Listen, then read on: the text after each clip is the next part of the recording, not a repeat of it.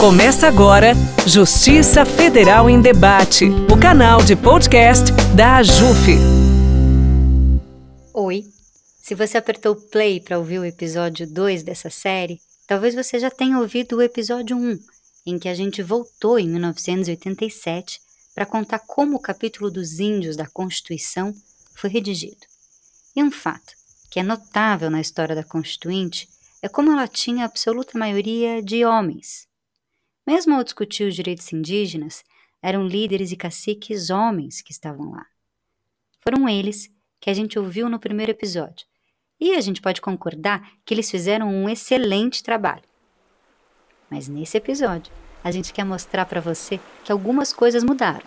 30 anos depois, o Brasil tem mulheres indígenas, advogadas indígenas em posição de destaque, elaborando as leis e defendendo a Constituição nas mais altas cortes do país. É por isso que a gente começa esse episódio ouvindo a voz da Samara Pataxó fazendo exatamente isso. E falo aqui não apenas na condição de advogada do referido amicus curiae, mas, sobretudo, enquanto uma mulher indígena pertencente ao povo Pataxó do estado da Bahia. Os 27 povos indígenas da Bahia se somam aos demais povos indígenas do Brasil, que aguardam com muita esperança o julgamento deste processo em repercussão geral, que, para além de decidir uma tese, de definir uma tese que norteará o futuro das demarcações de nossas terras, também decidirá sobre o futuro das nossas vidas e da nossa continuidade existencial enquanto povos originários desse país.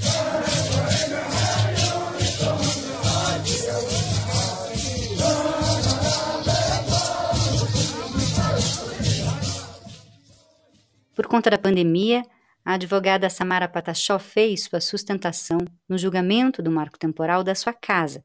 O julgamento foi transmitido ao vivo pela TV Justiça e no YouTube do Supremo Tribunal Federal. Enquanto ela falava, de blazer branco, brincos de penas grandes vermelhos, colar e batom da mesma cor e um imponente cocar de penas brancas, milhares de indígenas de vários povos acompanhavam a fala da doutora Samara por um telão instalado na Praça dos Três Poderes, do lado de fora do tribunal.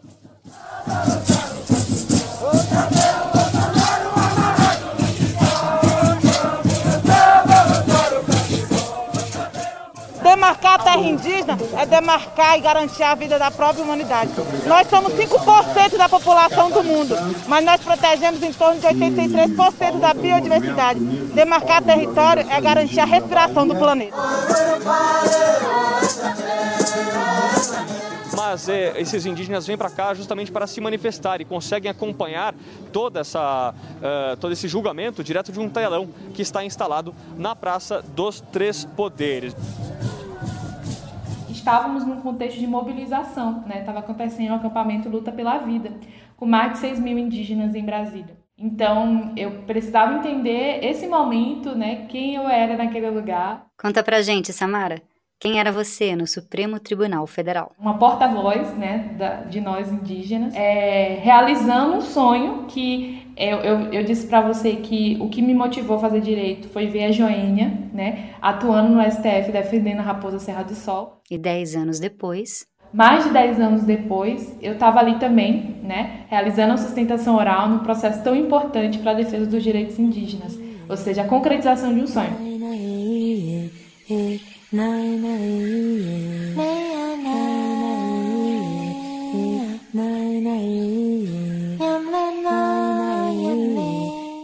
Episódio de hoje, a gente vai conhecer a história da Samara e do trabalho dela para tirar do papel e tornar realidade o artigo 232 da Constituição Brasileira. Francisco Chavante, vem cá, lê pra gente qual é o artigo 232. Artigo 232. Os índios, suas comunidades e organizações são partes legítimas para ingressar em juízo em defesa de seus direitos e interesses, intervindo o Ministério Público em todos os atos do processo. Esse é o Francisco Ueré, indígena chavante que tem 11 anos. Essa já é a segunda participação do Francisco aqui nessa série. Ele já é de casa. Obrigada, Francisco. O artigo 232 da Constituição foi aprovado em 1988. Desde lá, Como o Francisco falou, os povos indígenas são parte legítimas para ingressar em juízo em defesa de seus direitos. Mas levou 34 anos para essa legitimidade se afirmar.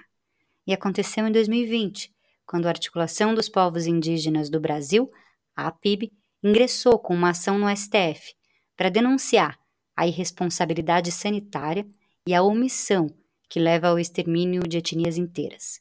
Fez isso por meio da arguição de descumprimento de preceito fundamental, a ADPF 709. Foi o primeiro processo judicial iniciado por uma associação indígena no Supremo. A Samara Pataxó é uma das protagonistas desse momento histórico. Por isso, ela está nesse episódio. Mas não só ela.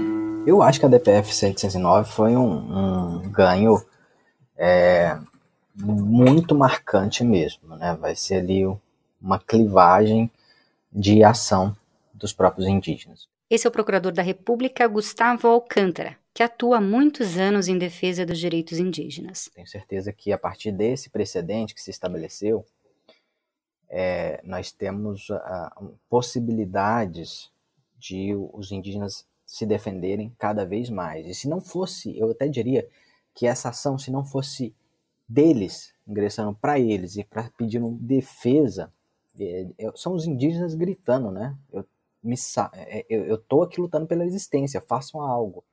A gente conversou com o procurador para entender o que foi esse grito pela existência nos tribunais. Eu sou a Letícia Leite e o segundo episódio da série Direitos Indígenas no Brasil já começou. As entrevistas para esse podcast foram feitas pela historiadora Uliana Kukzinski. O roteiro é da jornalista e antropóloga Helena Palmikish. Direitos Indígenas no Brasil é um original da Vende Áudio, com apoio da Associação dos Juízes Federais, a AJUF, e do Instituto Socioambiental, o ISA.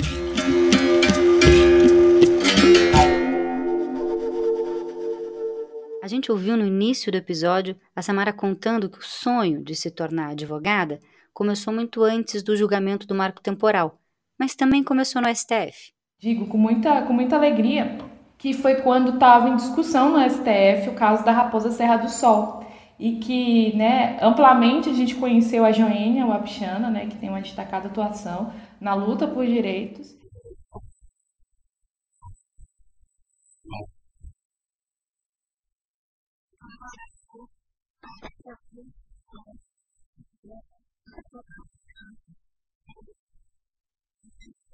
E eu já estava com essa intenção de fazer o curso de Direito, é, vendo a Joênia né, atuando na defesa do território da Raposa Serra do Sol, aquilo me serviu como inspiração. Né? Eu vendo ela sustentando no STF, fazendo a defesa, passando nos jornais, eu vi, eu falei, ah, eu quero fazer isso que ela está fazendo, né? Essa mulher indígena que é advogada, que defende os direitos dos povos da Raposa Serra do Sol, eu também quero ajudar e defender os direitos do meu povo pataxó, né? Então a, a imagem da Joênia foi uma inspiração para mim, né, como mulher, como indígena, para poder também fazer o curso de direito. A Samara nasceu na aldeia Coroa Vermelha, na Bahia, exatamente onde os portugueses desembarcaram no dia 26 de abril de 1500. Quatro dias depois da chegada de Pedro Álvares Cabral ao Brasil, o Frei Henrique de Coimbra rezou a primeira missa na praia de Coroa Vermelha, em Santa Cruz de Cabralha, inaugurando a série de invasões, roubos e esbulhos aos indígenas brasileiros. Desde essa data, o povo pataxó segue resistindo, há mais de cinco séculos, ao processo brutal de colonização ao qual foram submetidos. A Samara é símbolo dessa resistência. Cresceu vendo seu território sendo invadido.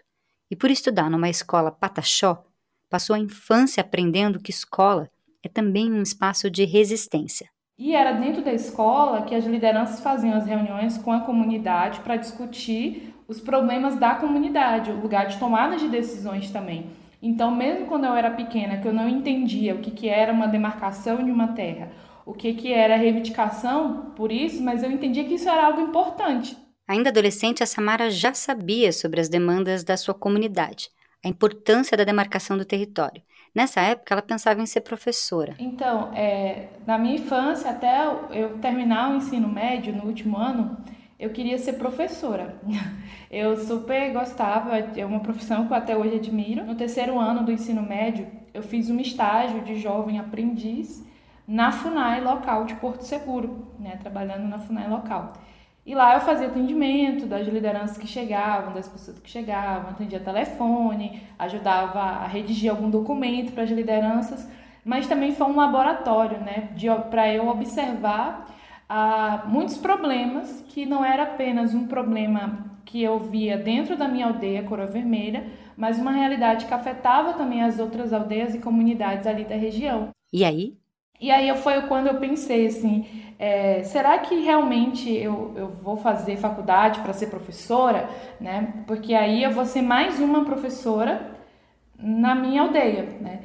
Sendo que a gente precisa de outros profissionais, né? A gente precisa de médicos, de psicólogos, assistentes sociais, por que não advogados também? E foi isso que ela fez. Hoje a Samara tem 32 anos e foi a primeira de uma família de três irmãs a cursar um nível superior. E o acesso e permanência dos indígenas nas universidades era difícil na época da Samara e continua sendo, por muitos motivos. E aí veio as dificuldades, deu, deu às vezes achar que aquele lugar não era para mim, né? De achar que eu não deveria estar ali, porque eu não tinha capacidade de corresponder às expectativas de uma disciplina, de uma matéria né? Então, pensei em desistir de fazer o curso, né? Por achar que aquela seria a minha realidade dali para frente. Mas aí depois mudou. depois mudou, eu consegui, né, me adaptar a essa realidade, me adaptar àquele tipo de ensino, de encontrar também colegas indígenas, né, de me juntar com outros que também passavam por esses mesmos processos né, de dificuldade ali dentro da universidade e isso ajudou a fortalecer e que eu permanecesse no curso e terminasse.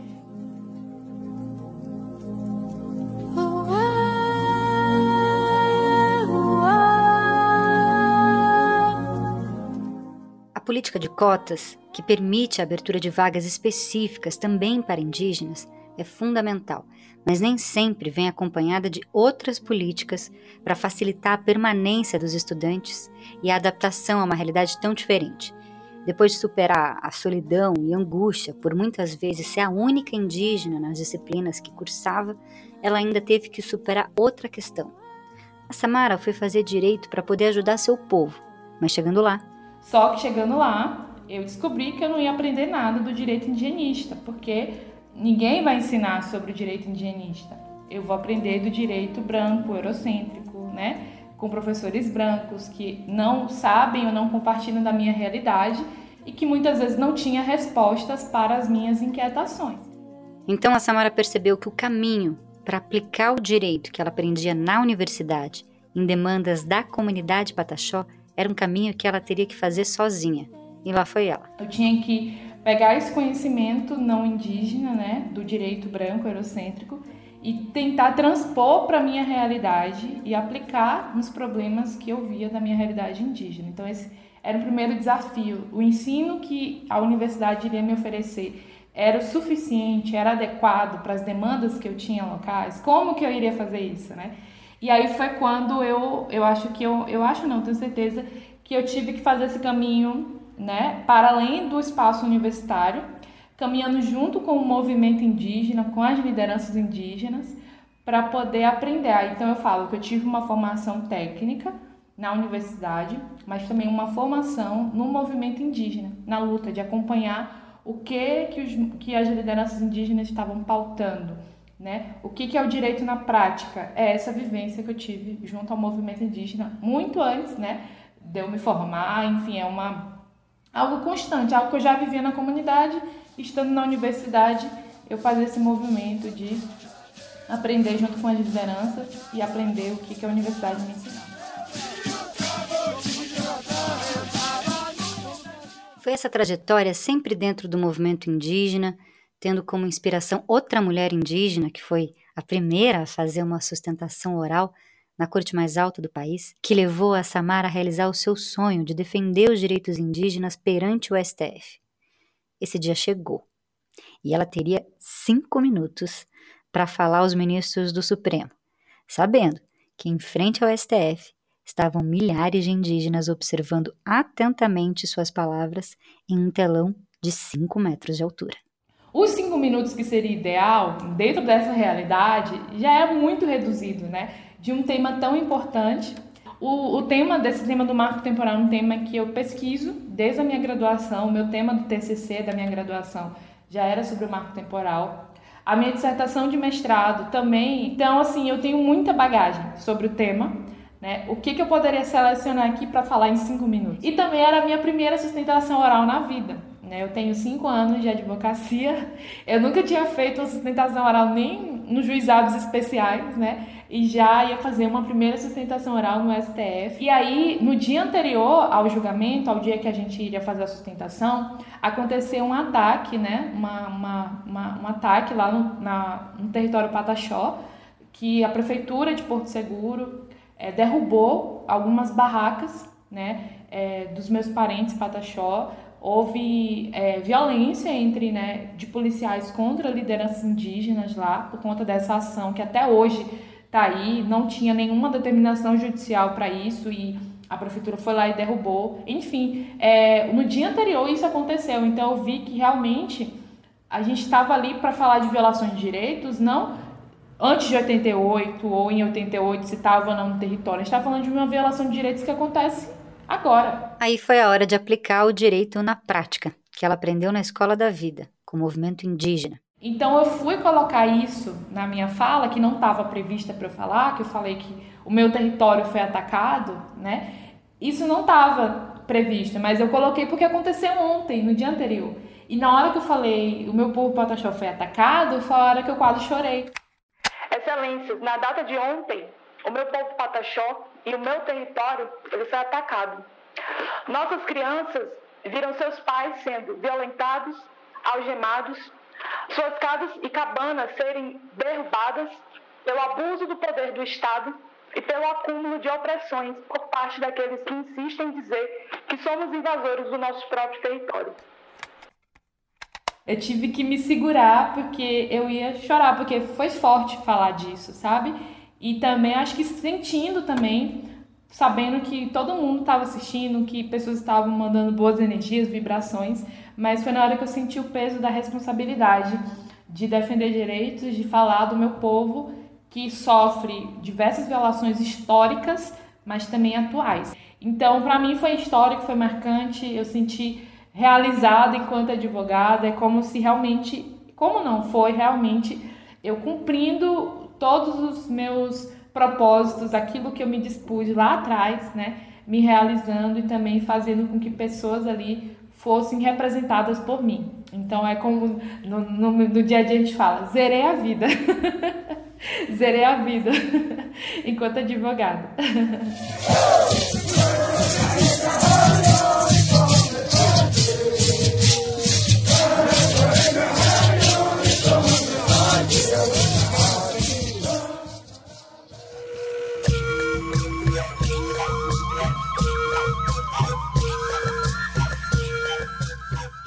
O julgamento que inspirou a Samara a se aventurar no mundo jurídico, o julgamento da demarcação da terra indígena Raposa Serra do Sol, terminou com vitória dos povos indígenas.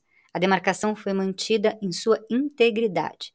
Quem queria reduzir a terra indígena foi derrotado. Em um dos votos, o do ministro Carlos Alberto de Menezes de Direito, ele usou a figura do marco temporal, afirmando que a demarcação da Raposa Serra do Sol poderia ser mantida porque os povos que nela moram estavam no território em outubro de 1988, quando foi promulgada a Constituição. A partir daí, a tese começou a ser utilizada em processos judiciais por adversário das demarcações de terras indígenas. Os povos que tinham sido expulsos de suas terras antes de 1988 de acordo com essa linha de argumentação, não teriam o direito ao território. O resto da história nós já conhecemos. O STF, uma década depois do julgamento da Raposa Serra do Sol, está julgando o mesmo tema desde 2021. Mas agora quem defende os direitos indígenas no STF é a Samara Pataxó. A inspiração dela, a advogada Joênia Wapichana, se tornou a primeira deputada federal indígena no Brasil nas eleições de 2018. Em 2020, com um governo abertamente contrário aos direitos indígenas, a presença dela no Congresso Nacional e da Samara, liderando uma rede de advogados indígenas, fez a diferença quando começou a maior pandemia desse século. Boa noite. Boa noite. A OMS reconhece que o mundo enfrenta uma pandemia de coronavírus. O número de mortes na Itália sobe mais de 30% em 24 horas. No Brasil, os casos confirmados aumentam para 53. Com a pandemia, voltaram as memórias dos vários genocídios cometidos contra os povos indígenas brasileiros, que tiveram em doenças respiratórias um componente fundamental. Segundo a Comissão Nacional da Verdade, após 1970, Epidemias como sarampo, malária ou gripe mataram milhares de indígenas, ao mesmo tempo em que se acelerava a colonização de terras, a abertura de estradas e a mineração. Só para você ter uma ideia, 36% dos araueté morreram quando foram contatados pelo governo federal na década de 70. A mesma coisa aconteceu com os Panará, durante a abertura da BR-163. Eles eram 600 na época do contato sobraram menos de 100 pessoas.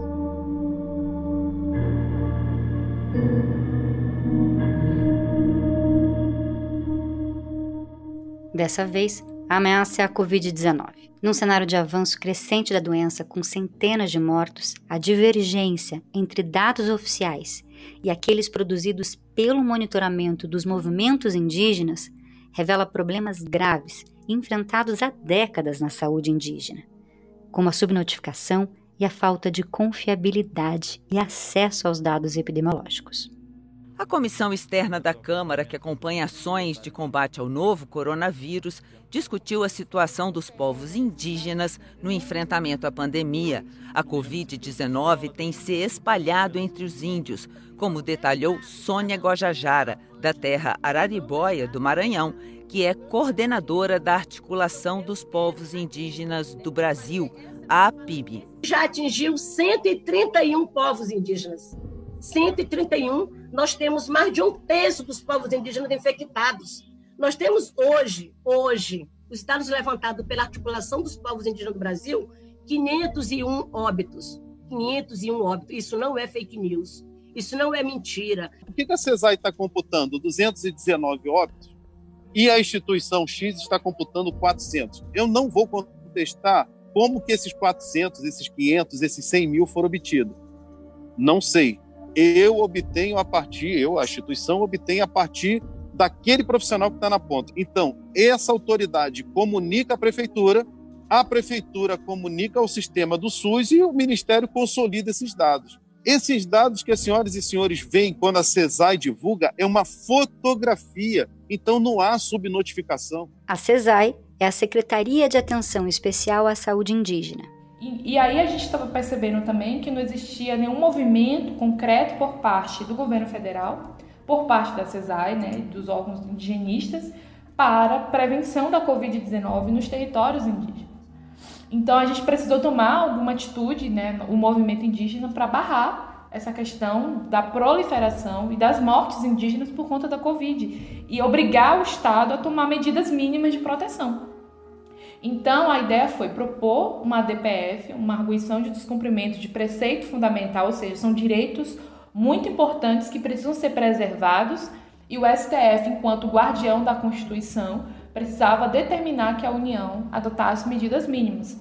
E esses direitos que estavam em risco eram o direito à saúde, ao território, direito à vida né, dos povos indígenas. Mas aí tinha um problema. Porque a PIB, enquanto organização indígena, não está lá dentro do rol de legitimados para propor a DPF, ação dessa natureza no STF. E aí? E aí a PIB teve que né, com muita ousadia, né, tentar propor, ser reconhecida como legitimada para propor esse tipo de ação. Mas a gente teve que fazer toda uma estratégia jurídica também. Então, a DPF, quando ela foi proposta, além da PIB como parte autora, a gente precisou também é, fazer uma estratégia e aí alguns partidos políticos com representação no Congresso Nacional, a maioria partidos de esquerda, são seis partidos políticos, é, subscreveram a petição da DPF justamente para garantir que a nossa ação chegasse ao STF e fosse processada.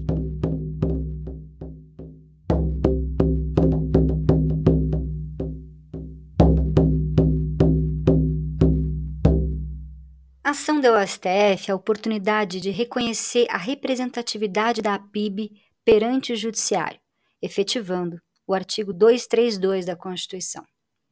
E também a oportunidade de garantir que fossem tomadas medidas emergenciais para impedir o genocídio dos povos indígenas durante a pandemia. A ação foi proposta no dia 29 de junho de 2020.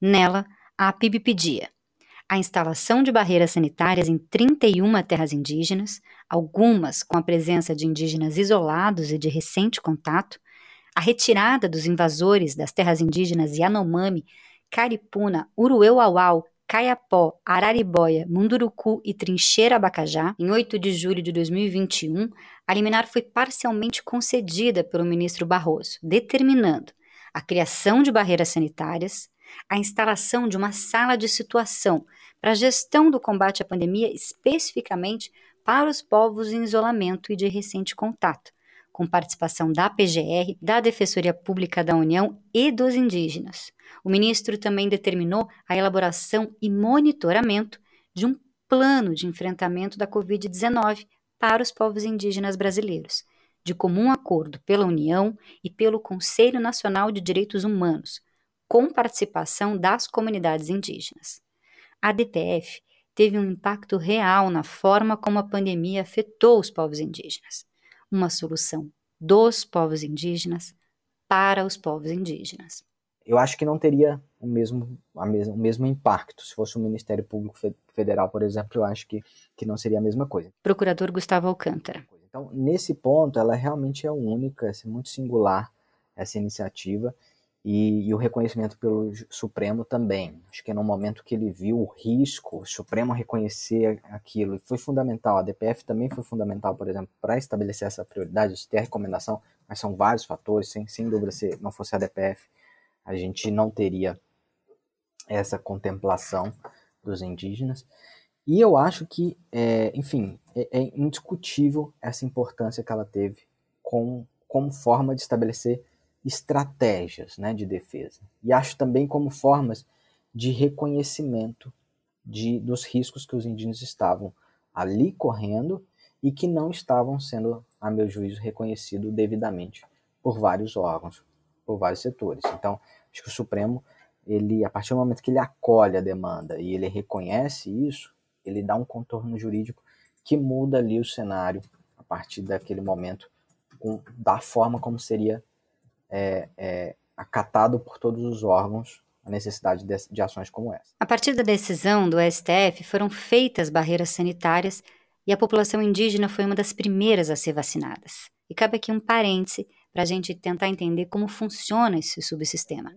O sistema, o subsistema de saúde indígena, ele visa especialmente atender é, a atenção básica de grupos indígenas e permitir que o Sistema Único de Saúde é, é, é, se organize adequadamente para é, atender esses múltiplos grupos. O Subsistema de Atenção à Saúde Indígena foi criado em 1999 por um projeto de lei de autoria do deputado federal Sérgio Arouca, por isso, a lei é conhecida como Lei Arouca. A lei define que o subsistema está sob responsabilidade do governo federal e manda criar distritos sanitários especiais indígenas, os DICEIs. No Brasil, há 34 DICEIs, divididos por ocupação geográfica das comunidades indígenas, não necessariamente por limites dos estados. A estrutura de atendimento de um DICEI conta com unidade básica de saúde indígena, polos base e as casais, as casas de apoio à saúde indígena, onde os indígenas que vivem em aldeia ficam enquanto fazem os tratamentos nas cidades. Nós temos uma diversidade enorme no Brasil e um sistema que não conseguisse identificar essas particularidades, entender como é que funciona o sistema de saúde próprio deles, inclusive, é, que, que não conseguisse identificar critérios geográficos típicos. Né? Nós temos é, locais que estão a dias de barco dos centros urbanos. Então, você atender uma população dessa exige uma, uma, é, uma engenhosidade muito maior do que o atendimento de grupos que estão dentro, de pessoas que estão na cidade, né? E mesmo para aquelas pessoas que estão na cidade, nós observamos que quando nós temos grupos diferenciados, você precisa também se organizar de forma diferente. Em 2002, o Ministério da Saúde instituiu a Política Nacional de Atenção à Saúde dos Povos Indígenas, a PNASP, e em 2010, finalmente, foi criada a Secretaria Especial de Saúde Indígena, a CESAI, uma secretaria autônoma para a saúde indígena, com orçamento próprio e maior autonomia financeira. Além disso, na época em que foi criada, a secretaria possuía mecanismos de participação dos povos indígenas no controle social e fazia isso através de um fórum, o Fórum de Presidentes dos Conselhos Distritais de Saúde Indígena. Na prática, o desafio de contemplar cada contexto sempre teve longe de ser superado. A pandemia levou os indígenas aos tribunais para lutarem pelo direito de viver e também pelo direito de morrer, de acordo com seus costumes. Poucas coisas chocaram mais nessa pandemia do que as cenas dos enterros coletivos, sem a presença de familiares ou a possibilidade de despedida. Centenas de brasileiros não puderam velar seus mortos. E para os indígenas, essa questão se aprofunda. Os rituais de morte entre as sociedades indígenas são parte central da cultura. As formas de produzir pessoas passam pelos rituais de morte, determinando o equilíbrio da vida dos que ficam. Os Bororo, por exemplo, regam o corpo do morto por semanas, cantam por dias, finalizam seus rituais junto com os ciclos da lua. A despedida pode levar meses. Chefes calapalos, cantores e guerreiros são sempre enterrados no pátio central da aldeia, em frente à casa dos homens. Crianças e idosos são enterrados logo à frente à casa onde viviam. Os Yanomami queimam seus mortos junto com todos os pertences deles. Assim que a Covid-19 começou a se espalhar pelo Brasil, atingindo fortemente a região norte do país, Roraima confirmou os primeiros casos. Em abril de 2020, o sistema de saúde de Manaus entrou em colapso. Muitos indígenas morreram nos hospitais vindos das aldeias já bastante debilitados da Covid. E após perderem a batalha da vida, lutaram pelo direito de enterrar seus mortos.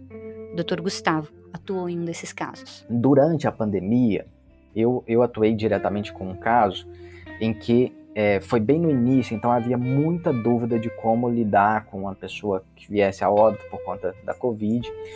É, e é, os indígenas Waiwai, eles têm uma, um, uma perspectiva de mundo de que há, há uma necessidade muito importante, isso na verdade faz parte de qualquer grupo, né? Rituais de passagem do nosso, da, no, da nossa, da nossa cultura também faz é um, um espaço muito importante para qualquer família poder é, velar e poder rezar pela passagem dos seus é, é, parentes falecidos. E os Waiwai, para eles isso tem uma conotação ainda mais especial. Os Waiwai vivem na fronteira entre o Brasil, Guiana e Suriname.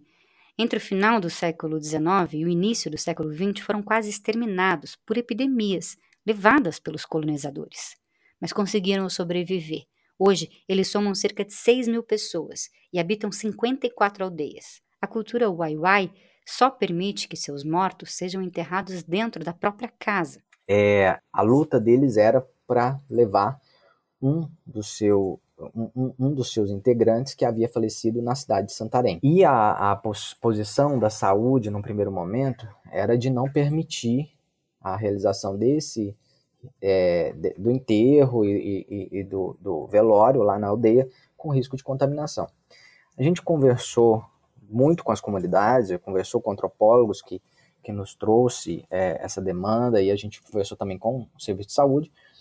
E a, a primeira constatação é de que, primeiro, eles estavam muito bem cientes de todo o risco que estavam correndo e eles sabiam mensurar o impacto de não velar e de não permitir um ritual de passagem digno para aquele seu integrante e também saber um risco que estava correndo. E, enfim, a gente normalmente a gente tem que é, ouvi-los porque essa é, parte de muitas vezes trabalhar com essa matéria é, leva as pessoas a acharem que a gente vai saber o que, que é, é melhor por uma perspectiva nossa, é, trazendo uma visão do que tem no Estatuto do Índio, né, de que eles são incapazes de decidir. Então a gente, primeiro, a gente se livrou dessas amarras e vamos conversar aqui. A gente sabe, a gente não está conversando com pessoas é, que não sabem exatamente o que querem e dos riscos que estão correndo. Isso foi estabelecido, a gente estabeleceu diversos protocolos especiais ali. O MPF elaborou um protocolo sanitário para o translado, depois de entrar em contato com o coordenador do DICEI. O protocolo proibia a abertura do caixão e que pessoas tocassem no corpo e que houvesse qualquer aglomeração durante o rito funerário. Os encarregados do sepultamento deveriam estar munidos obrigatoriamente de máscaras e luvas. Eles também, cientes do risco de uma contaminação, também fizeram as adaptações necessárias. Via de regra, seria um ritual longo, com muitas pessoas velando pelo aquele corpo. Não teve nada disso, porque eles sabiam do risco, então eles é, se paramentaram dois apenas para retirar o caixão, fazer um enterro mais distante da aldeia do que seria, porque senão seria dentro das suas próprias casas. E com essa adaptação foi possível respeitar o direito deles, a gente não teve caso de nenhuma contaminação, levando em consideração a cosmovisão dos Waiwai, essa pessoa que faleceu, que era o Porici Waiwai, um, um grande ancião deles, é, que lamentavelmente foi acometido por essa doença, ele certamente está muito melhor hoje, tendo, tendo tido a possibilidade de ser velado dessa forma. Então, é, a comunidade toda está muito melhor.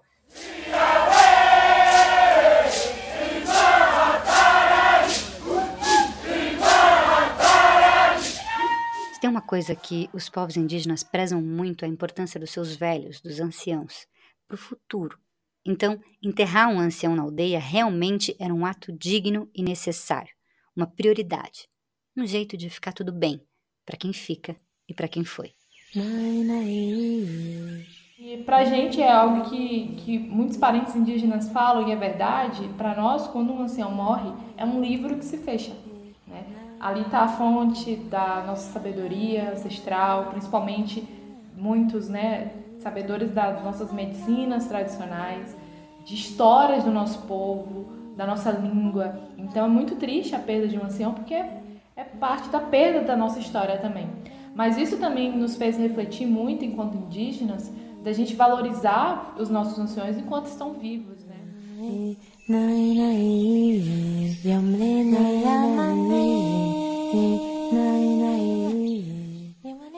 Gente estava produzindo esse episódio, por unanimidade, o STF tomou mais uma decisão muito importante dentro da ADPF, que foi a de obrigar o governo a proteger todas as terras indígenas, independente de estarem totalmente demarcadas.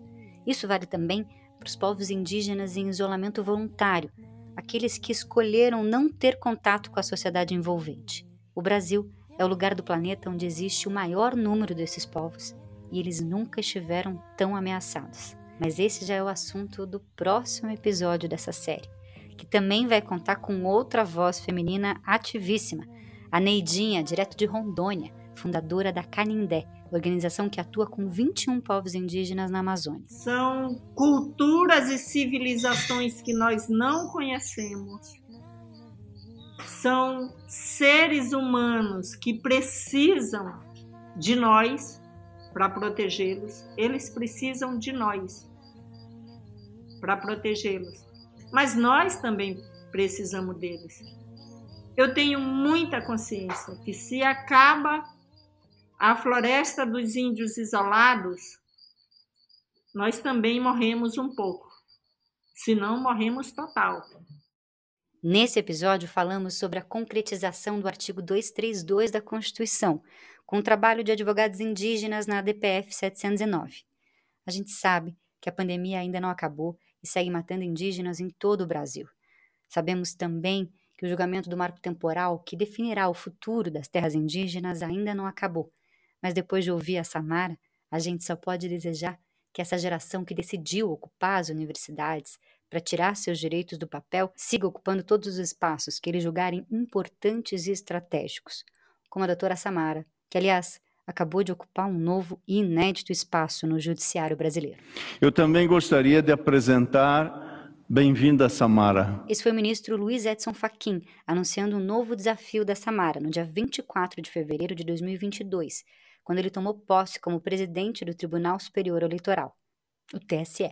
Eu gostaria de apresentar a Samara Santos advogada que conheci, a Samara é bacharela em Direito pela Universidade Federal da Bahia, é mestre em Direito e doutoranda pela UNB, tem pesquisa na área de Direito Constitucional e Legislação Indigenista, assessora organizações indígenas e atua na defesa dos povos indígenas. Eu conheci a doutora Samara quando ela fez uma sustentação oral na tribuna do Supremo Tribunal Federal.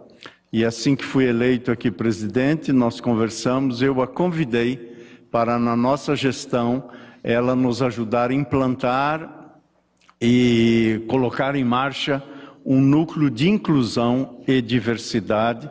E eu já disse a ela que nós estamos muito honrados com a sua presença aqui entre nós. Esse foi o Direitos Indígenas no Brasil, um original da Vende Áudio, com apoio da JUF e do ISA. As entrevistas foram feitas pela Uliana Kukzinski, o roteiro é da Helena Palmquist, a edição é do Caio Santos. Eu sou a Letícia Leite e te espero no próximo episódio, o terceiro e último dessa série. Até lá!